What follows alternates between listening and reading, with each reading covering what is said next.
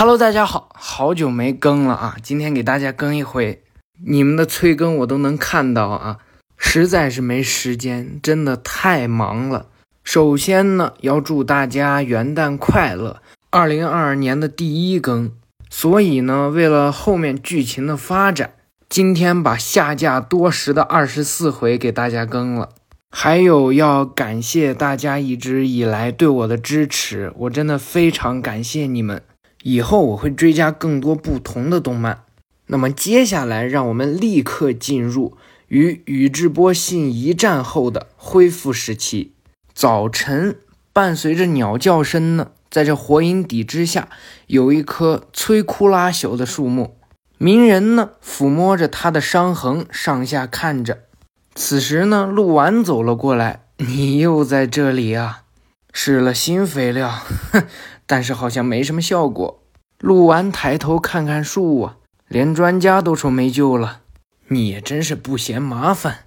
嗯，毕竟这是在那场摧毁了一切的战斗中唯一存活下来的树，我想亲手治好它。陆完继续说：“搞园艺是不错，不过会谈的准备你应该也做好了吧？无影快到了啊！”此时呢，在学校里的决斗场里呀。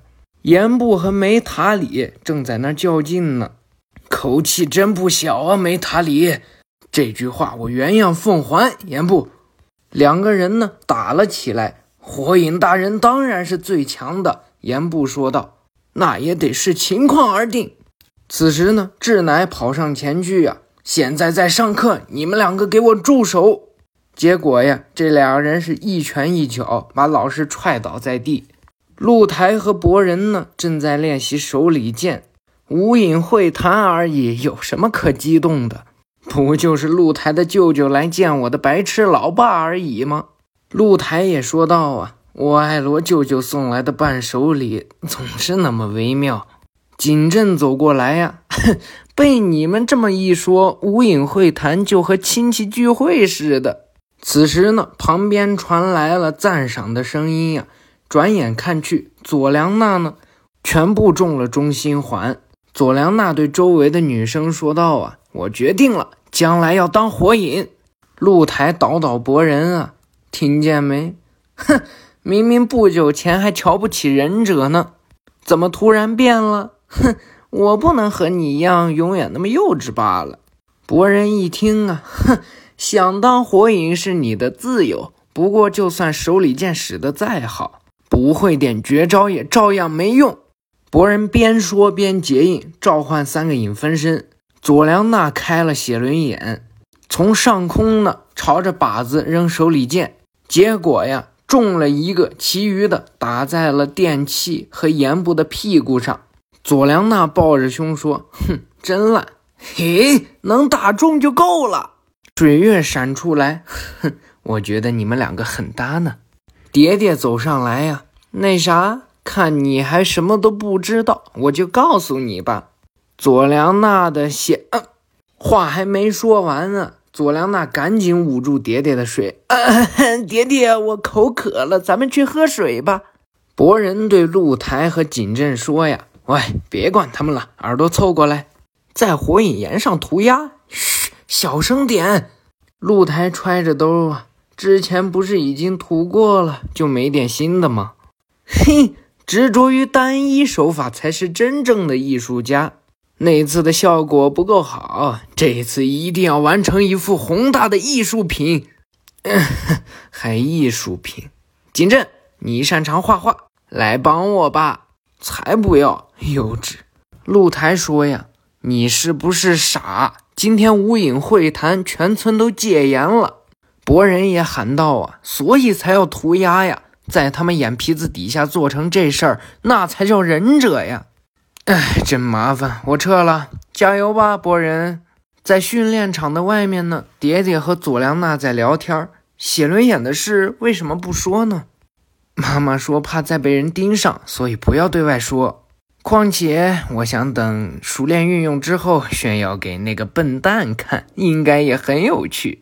嘿嘿嘿，出现了恶魔佐良娜，所以为了想快点掌握，我想请你放学后陪我训练。呃，我放学后要跟我爸爸去训练，你跟你妈妈去吧。哎，妈妈现在顾不上这个，刚搬进新家，心里还一点都没收拾呢。再看看小英这边，早知道就在箱子上做标记了。啊，在一乐拉面馆呢，电器梅塔里和盐部三个人啊，在这边吃面边看电视直播。主持人说道啊。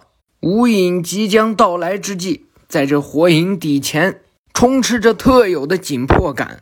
盐部和梅塔尔哎还在这吵。既然说到这份上，那你证明给我看啊！求之不得。电器还想劝啊，都到店里就别吵了。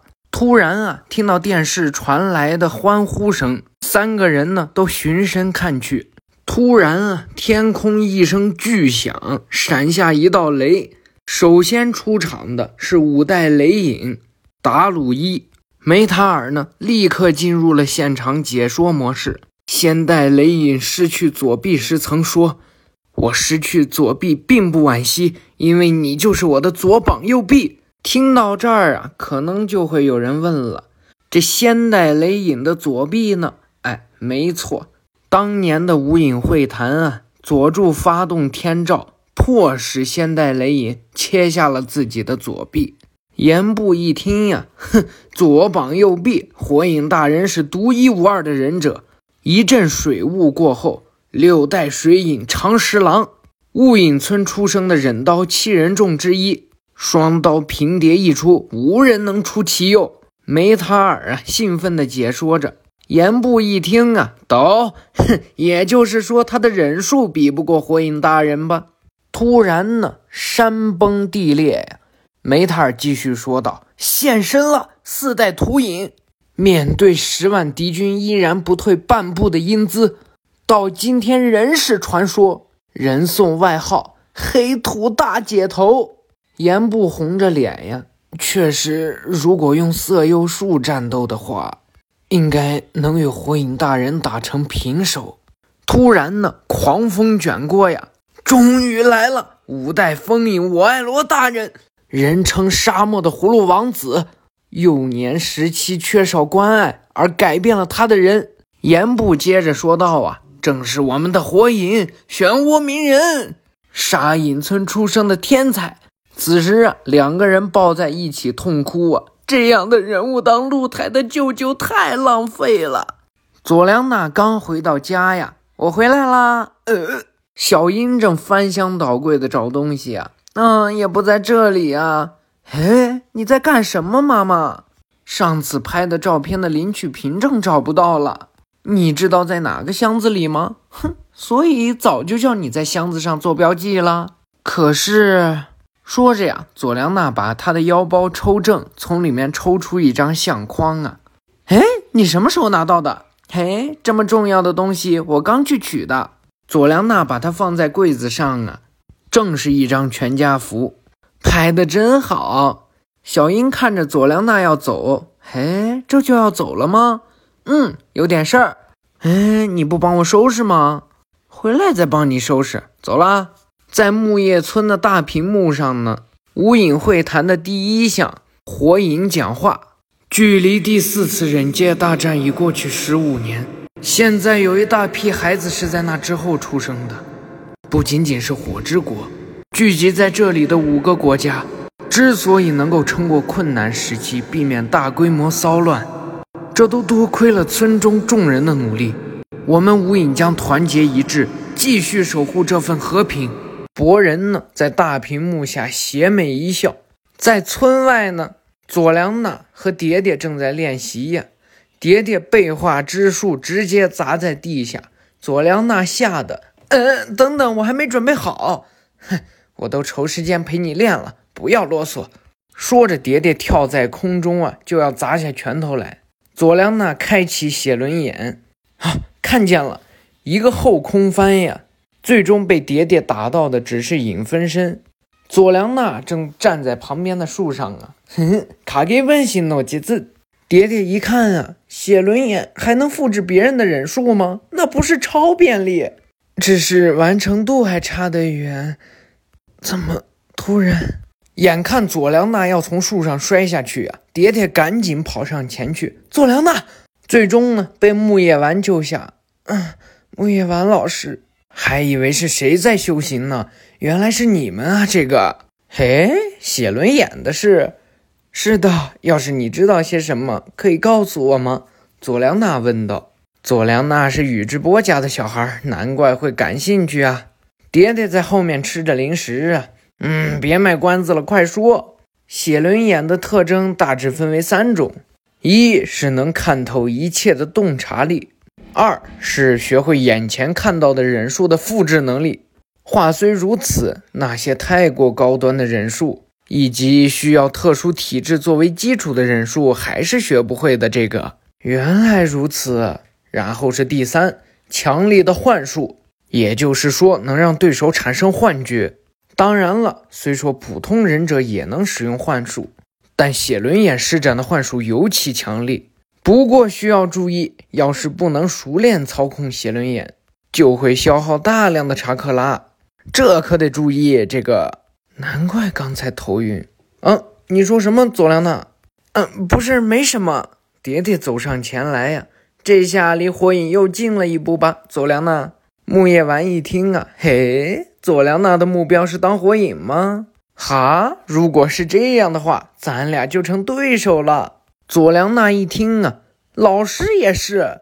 当然了，我从小就崇拜鸣人哥哥，一直都在锻炼自己的本事呢。这个我是不会输的。佐良娜说道。嘿，看来我是没法轻松的当上火影了。既然对手是佐良娜和博人的话，佐良娜一听啊。哎，呃，那个笨蛋说了，他对火影不感兴趣，这可不好说。我觉得他不过是因为自己在别人眼里只是火影的儿子感到不甘心罢了。作为三代火影的孙子，我对此也深有同感啊。这个佐良娜一听啊，既然这样，我会纠正他幼稚的性子。优秀的朱露蝶三人组的女儿蝶蝶。应该也能明白这感觉吧？嗯嗯，并不。就这回答呀，该给木叶丸和佐良娜整无语了。嗯，修行的时间到了，我先走了。嗯，谢谢。佐良娜说道。木叶丸继续说呀，嗯，话虽如此，和自己竞争的同伴可是很可靠的啊。此时呢，在火影办公室前呀，围满了记者。陆丸在门口喊道：“接下来是属于机密内容。”说着便关上了门，和佐井站在门口啊。那么就开始吧。我爱罗先发问：“佐助怎么没有参会？”达鲁伊也看着鸣人啊：“你不是说有关于他任务的重要消息吗？”鸣人回过头来：“因为事态紧急，佐助已经出发了。你是说我们的忍界？”将再次面临危机，黑土说道。愿闻其详。导致夜事件发生的志村团藏，再加我之前交手的宇智波信，从他俩留下的资料中，有个共同点反复出现，那就是关于异界的技术。异界，记得佐助的任务也是调查异界吧？和这有关吗？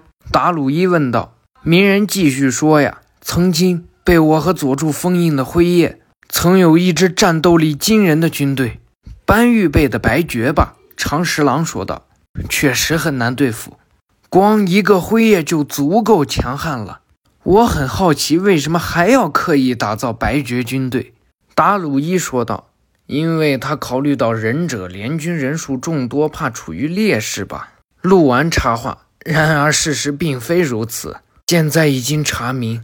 那些白绝，早在我们忍者诞生前很早就已经被创造出来了。长十郎一听啊，呃，这难道说，如果是这样，又是为了什么？根据目前获得的线索，可以得出一个结论，那就是某种足以威胁到辉夜的存在，有朝一日将降临于世。佐良娜呢，站在电线杆上，想象着自己以后当上火影。把自己的脸刻在火影岩上的画面呀，啊！博人此时呢，博人啊正站在他老爸的火影岩头上，长十郎和达鲁伊说道：“白绝？你是说白绝是为此而准备的战斗力？”佐井说道：“还能做其他解释吗？”我爱罗呢，在旁边听了很久，没想到你居然瞒着我们调查这么重大的事情，真是太狡猾了。陆丸辩解道：“是我提议在获得确切证据前隐瞒这事儿的。”长十郎说道：“啊，可是这事儿，就算眼下世道太平，可战争的伤痕也并没有完全愈合，该怎么跟村里的人们解释？光是想想就好累呀。”黑土说道：“用还在假说阶段的情报煽动不安，我不认为这是上策。”鸣人想了想，未来的光明更重要。这是佐助说的。沉默了一段时间啊，达鲁伊说道：“在那个敌人现身之前，我们有多少缓冲时间？”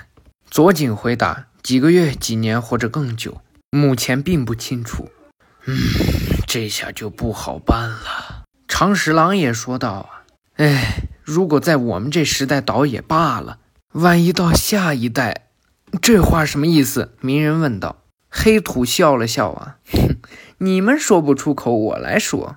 我们往后的时代，老实说吧，水平太次。”达鲁伊继续说：“呀，以往五个村子关系紧张，而现在不像那时，年轻人的实力欠缺，相信对于每个村子都是深刻问题。”长十郎摸摸下巴呀，那个宇智波信所说的战争使忍者进化的观点，虽然我不想认同。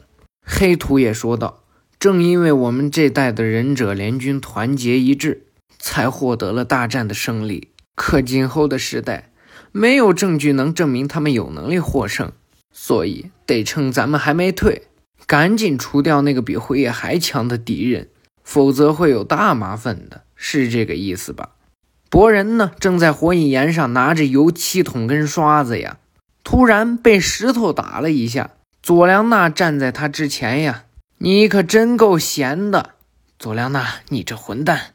达鲁伊说道啊，我爱罗，你别不做声儿啊，和以前的时代相比，根本不可靠。有哪一代没被这样批评过？我爱罗站起来呀，你说呢，鸣人？嘿 嘿啊！两个人呢，打算在火影岩上展开决斗，敢侮辱火影大人的头像，绝不饶恕。博人说道：“啊，什么火影，又过时又丢人又无聊。”七代说了：“全村人都是火影的家人。”嘿，说的可真好听。鸣人继续说道：“不是只有战争才算争斗，和同伴交手，互相竞争，也能互相提升。大家扪心自问，都不陌生吧？”我们战斗的时代确实不同于现在，不过我不认为他们弱不禁风。虽然他们现在只是些小芽，但总有一天他们会成为超越我们的忍者，开枝散叶，让村子变得绿意盎然。我是这样坚信的。博人和佐良娜呀打得不分上下。说实话，佐良娜，我挺吃惊的。嘿，博人还想继续打？博人跳过来呀，跟他伸出手，再打下去就要死了。下次再继续吧。哼，平手啊！佐良娜也伸出了手，打算跟他握手。突然啊，砰的一声，居然是影分身。真身呢，已经缠好了绳子，拿着油桶跟刷子呀，给佐良娜还比哭脸呢。嘿嘿，我赢了，佐良娜。博人拴着绳子跳下去呀。在火影的脸上是又涂又画。此时啊，蒙黄跑了进来，期待不好了，火影岩！鸣人呢，立刻带着无影，包括鹿丸和佐井啊，就跑到了天台上。只见博人啊，在他爸的脸上涂的“笨蛋臭老爸”。鸣人一看啊，混小子！达鲁伊也笑道啊，还真有可能成为超越我们的忍者呀！佐良娜在上面喊道：“啊，卑鄙！嘿，卑鄙好啊，卑鄙就卑鄙了。”说着呀，佐良娜黑着脸，拿出苦无呀，就开始割那绳子。博人一看啊，喂，你这招也太卑鄙了！卑鄙就卑鄙喽。这样的话，色有数。嗯，佐良娜一看啊，哎，脸都红了。什么破招数！我要揍死发明的人！话说这是谁发明的呀？是他最最敬爱的七代火影大人。也不知何时呀，四月站在后面看着他俩，我觉得他俩还是很搭呢。没错，在那棵摧枯拉朽的树木之间呢，悄悄地冒出了一只绿色的嫩芽。感谢大家的收听，第二十四集到这儿呢，就算是讲完了。支持我的话，不妨点关注加订阅。我的 QQ 号是三三三零三九零九八一，加我讨论更深的火影世界。感谢大家的收听，我们下回再见，拜拜。